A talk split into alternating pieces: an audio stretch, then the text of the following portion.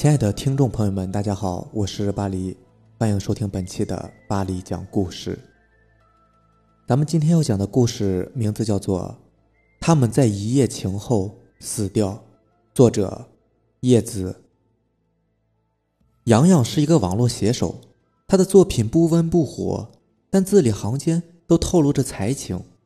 最近他遭遇了瓶颈，一个字都写不出来。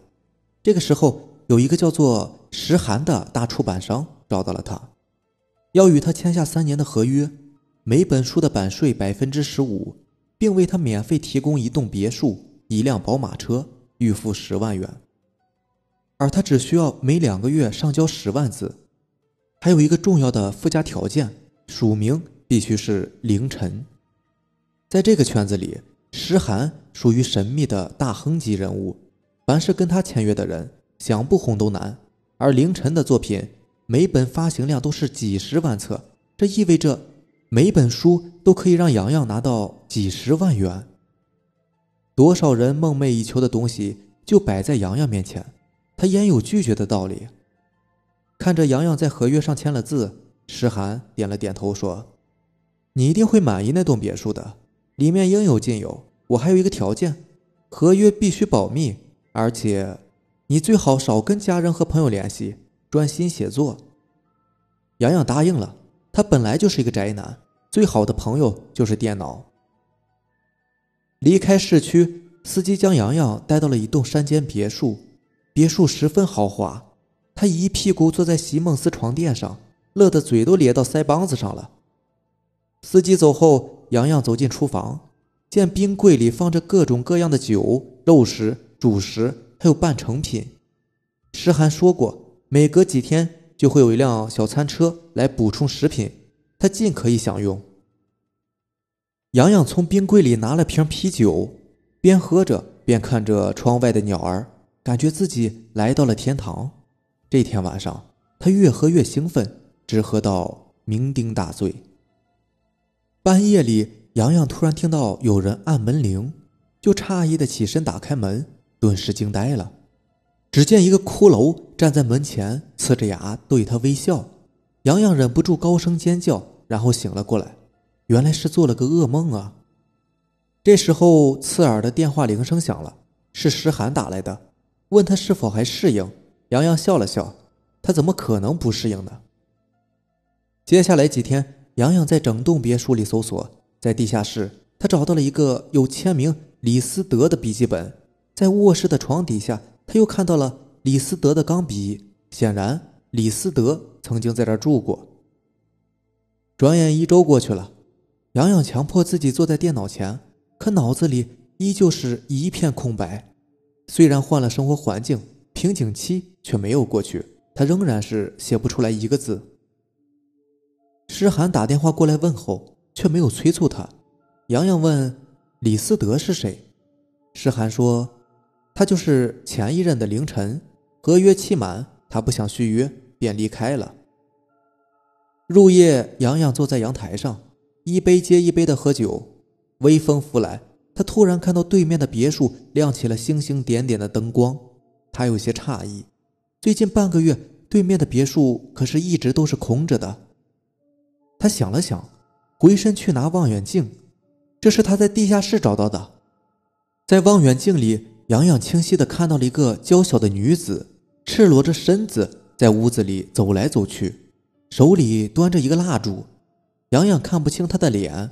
大约过了一刻钟，女子突然回头朝洋洋的方向看去，吓了他一跳。那女子漂亮迷人，神情中有着淡淡的忧伤。洋洋赶紧放下了望远镜，回到了卧室。五六分钟后，有人敲门了。已经是深夜了，会是谁呢？洋洋穿着睡衣开门，门口站着的正是对面那个娇小的女子。你好，我叫李林，前两天刚从国外回来，就住在对面的别墅，请多多关照。说着，他朝洋洋嫣然一笑。洋洋惊呆了，那是一笑倾城的笑，让他喉咙发干，几乎说不出话来。他本能的把琳琳让进了客厅。给他倒了一杯茶。李林说：“他一个人实在是睡不着。”从窗口看到洋洋正在用望远镜看着自己，他的视力一向很好，就决定来到他面前，让他看个够。那一晚，李林没有离开，洋洋拥着他，整夜的缠绵。他没有料到，更大的惊喜还在后头呢。天亮之后，李林还在熟睡，洋洋却已经坐在了电脑前。他发现自己文思如泉涌。打字的双手几乎都跟不上思绪了。李林突然给他带来了无穷灵感，那些故事就像他亲身经历过一般，一个人与另一个人缠绵、爱恋、窒息、狂热、悲伤。洋洋一口气写了十几个小时，手指也微微有些痉挛了。天黑了，洋洋站起来，发现李林就站在他身后，神情错愕。他环住李林的腰，问他怎么了。李林的眼角竟然有微微的泪痕。你写的是我的爱情，我是因为感情失败才回国的，可没有跟任何人说起过。你怎么会知道那些故事都是我的亲身经历啊？洋洋错愕，他也觉得纳闷平时写小说要提前构思，列下提纲，细心推敲，可这次情节分明就在他的脑子里。仿佛在催促他写下来，全部写下来。李林离开了，神情有些落寞。杨洋想要解释，却又觉得无从说起。一个月后，杨洋写下了十万字，将邮件发了出去。他伸了一个懒腰，感到无比的畅快。暗夜里，洋洋在小花园里散步，他叼着烟，嘴里哼着曲子。突然，他看到书房的窗口坐着一个人。手里拿着笔，不停地吸着墨水，在奋笔疾书。洋洋愣了一下，匆匆地上楼，推开了书房的门。可房间里空荡荡的，什么也没有。洋洋想，一定是自己写东西太累了，出现了幻觉。石涵对洋洋这部作品十分的满意，稍作修改后，《悲恋三部曲》火速出版了。这个讲述留学生爱情的故事，打动了无数年轻人的心。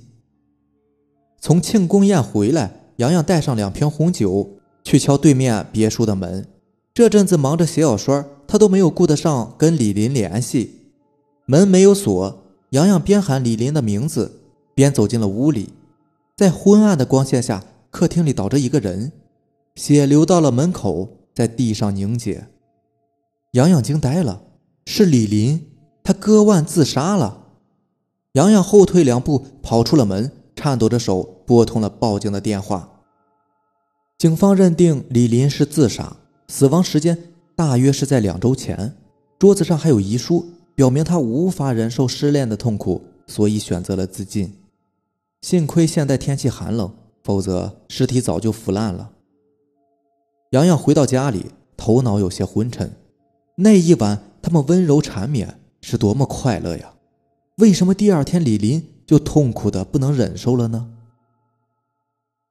悲恋三部曲持续热卖，加印了一次又一次。洋洋休整了一个多月，再次坐到了电脑前。郁闷的是，他又写不出字来了。枯坐在电脑前几个小时，好不容易敲出几个字，却又很快删掉。洋洋吸烟、喝酒、钓鱼，拿着望远镜看鸟儿，足足折腾了二十天。仍然没有任何起色，他格外怀念李林。他想，如果能够再次缠绵，也许他还会灵感喷发吧。这么想着，洋洋去了山下的乡村酒吧。他要试着找一个女孩，把她带回家。坐在酒吧里喝了两杯，洋洋的目光落在了一个紫衣女孩的身上。她坐在距离洋洋不远的地方，要了杯鸡尾酒，边喝边四处张望。女孩很漂亮，也很性感。洋洋将杯子里的酒一饮而尽，走了过去，搭讪了几句。紫衣女孩跟着洋洋走了。她本来就是一个寂寞的女子，洋洋又生得儒雅英俊，两个人一拍即合。还是在卧室的那张大床上，洋洋感觉酣畅淋漓。他亲吻了女孩的每一寸肌肤，仿佛要把她每一个细胞都含进嘴里。几番辗转之后，女孩沉沉的睡去了。洋洋起身点了一根烟，格外兴奋。他抑制不住的坐在了电脑前，食指一动，写下了另外一部小说《紫色恋情》。洋洋写的格外的顺畅，主人公是一个总是穿着紫衣的女子，她梦想成功，梦想寻找生命中神秘的爱情。恍惚中，洋洋似乎看到了对面坐着一个男人，他用钢笔捻着红色的墨水在写字。洋洋的嘴角露出了微笑。这本书一定不会比《悲恋三部曲》差，一定能够大卖。主人公是一个梦想成为明星的女孩，为了一夜成名，她辗转于各大导演的床地之间，几乎付出了全部，最终结果却是沦落风尘。二十天后，《紫色恋情》顺利交稿了。杨洋长舒了一口气。诗涵读完之后，冲着他竖起了大拇指，说：“凌晨又迎来了他的巅峰时代。”从出版商那儿出来，洋洋沿街行走，想找一家酒店好好犒劳一下自己。他随手买了份报纸，翻了翻，突然看到一则新闻：遭遇潜规则，段素素自杀身亡。洋洋吃了一惊，曾和他有过一夜情的紫衣女孩就叫段素素。翻开报纸细看，他更吃惊了，里面介绍了段素素的经历以及在几部片子中饰演的小角色。那些经历，那些故事，跟他小说中的一模一样。他这第二部小说几乎就是段素素的情史，而段素素自杀的日子就在和他发生一夜情后的第二天。洋洋忐忑不安，这真是太奇怪了。和两个女孩子发生一夜情后，他的脑子里装满了灵感，而女孩却无一例外的割腕自杀了。他写出了他们的故事，他们。却结束了自己的生命，这其中有没有什么关联呢？洋洋回到别墅，拿起酒将自己灌得酩酊大醉。清晨醒来，他接到了石寒的电话，让他赶紧写下一本。临近寒假，正是图书热卖的好时节。你知道吗？凌晨的读者 QQ 群已经开到了一百个，粉丝达到了几百万，他们都在翘首以待下一本新书呢。挂了电话，洋洋随便吃了点东西，就坐在了电脑跟前。但是他写不出来一个字。坐了一天后，洋洋还是决定去山下烈焰。那两个死者不过是巧合罢了，他们的死跟自己无关。这么想着，洋洋披上了外套，缓步下山。山脚下有一片小的红灯区，洋洋越过一个又一个漂亮的女孩。走到了一个长相偏丑的站街女跟前，她脸上涂着厚厚的胭脂，扭捏作态。见杨洋走过来，她有些受宠若惊了。这么英俊的男子竟然对自己有兴趣。将这个女子带回别墅，杨洋付给她一万块钱，然后和她上床。女子高兴的都要哭了，对洋洋极尽温存。一夜缠绵之后，洋洋踉踉跄跄的起身。坐在了电脑跟前，食指飞快的移动，一行又一行的字敲了出来。那是一个家境困难的女人的遭遇：丈夫瘫痪在床，儿子幼小，她白天在一家送货站上班，晚上出来站街，拼命的压榨自己，只想让丈夫得到必须的药品，将儿子抚养成人。写着写着，洋洋感动的落下了泪来。恍惚中，洋洋又看到对面出现了一个男人。捻着杯子里的墨水，写得飞快。突然间，洋洋停下了手，恍恍惚惚地问那个男人：“你的墨水为什么是红色的？”男人笑了：“你以为那些小说是你写的？不，那是我的作品。用他们的生命写出的书，能不畅销吗？”他的表情有些扭曲，似乎在狂笑。洋洋愤怒地攥紧拳头。就在这一瞬间，他听到耳边一阵呢喃。从梦中惊醒过来，屋子里一片漆黑，那个女人就睡在他身边，双手环住他的脖子。洋洋站起身，点了根烟，感觉自己的手在微微的颤抖。他想坐在电脑跟前，写出脑子里的故事。他克制不住，一定要写下来。连续几天，洋洋每天都写到昏天黑地，直到累得几乎喘不过气来。这一天。他一口气又写了七个多小时，肚子饿得咕咕叫，就从冰柜里拿了些食物摆到了露台，边吃边看夜景。不知过了多久，他突然看到楼下缓缓走上来一个女人。洋洋很诧异，走下去拉开了门，顿时惊得毛骨悚然。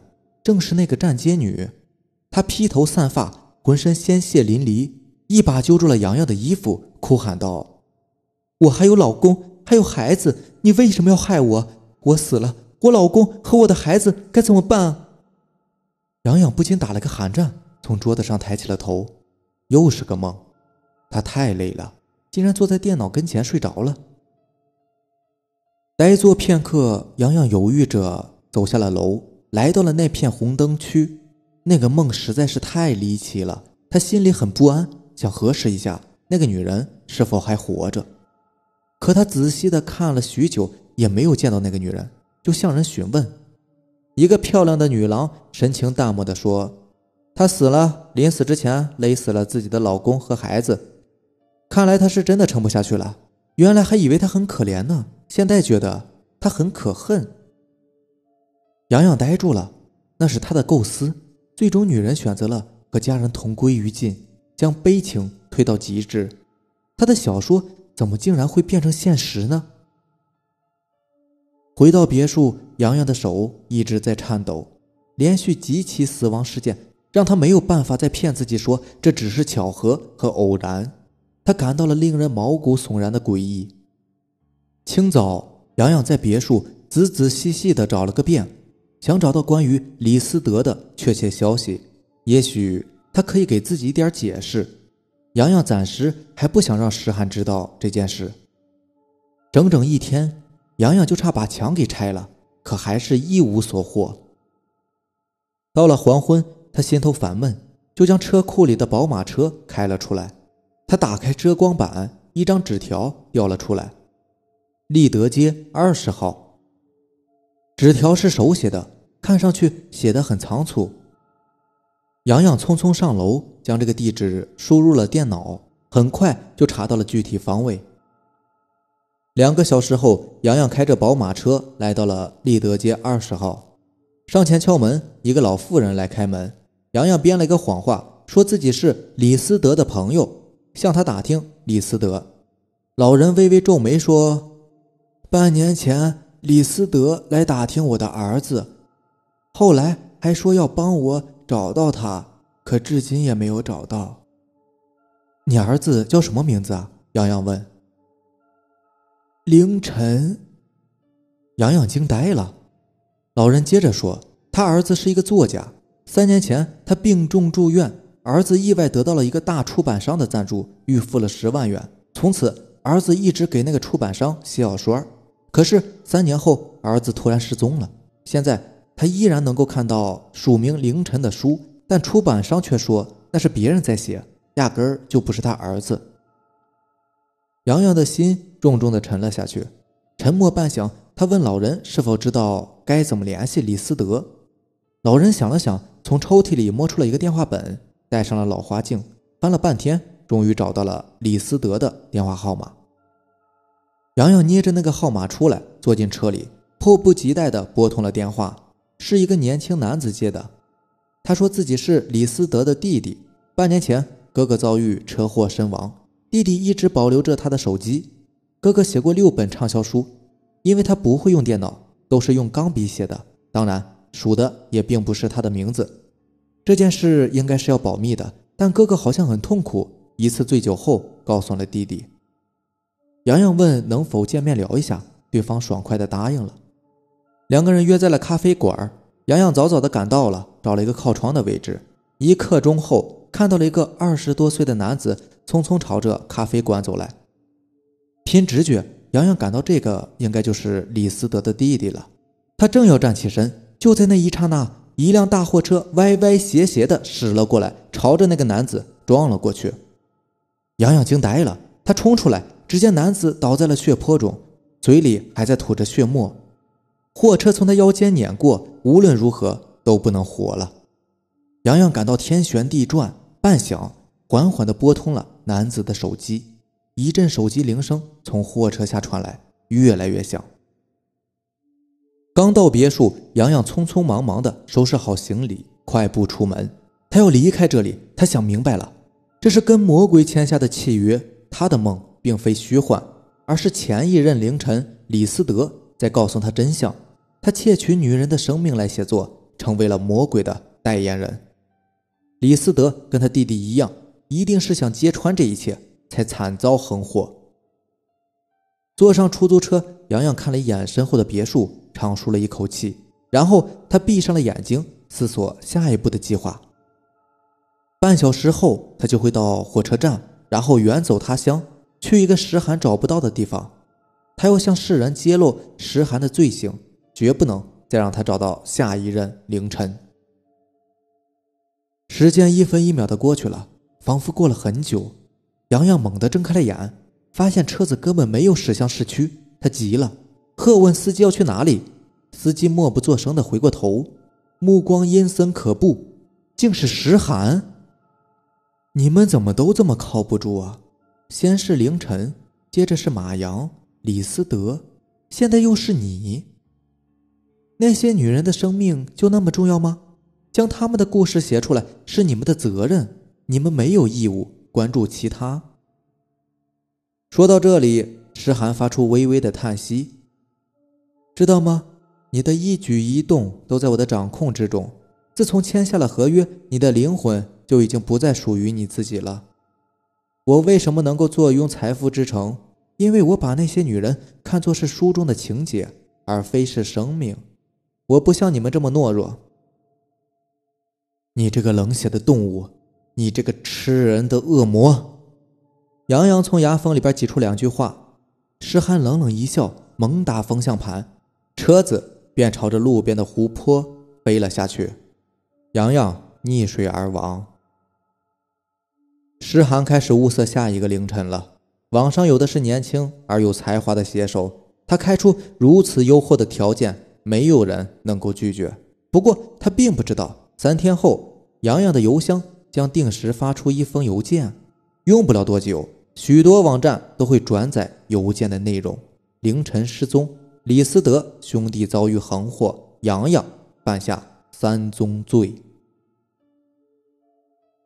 好了。这就是咱们今天的故事了。如果你喜欢咱们的节目呢，希望你能够点一个订阅，并且希望你能够分享给你更多的小伙伴。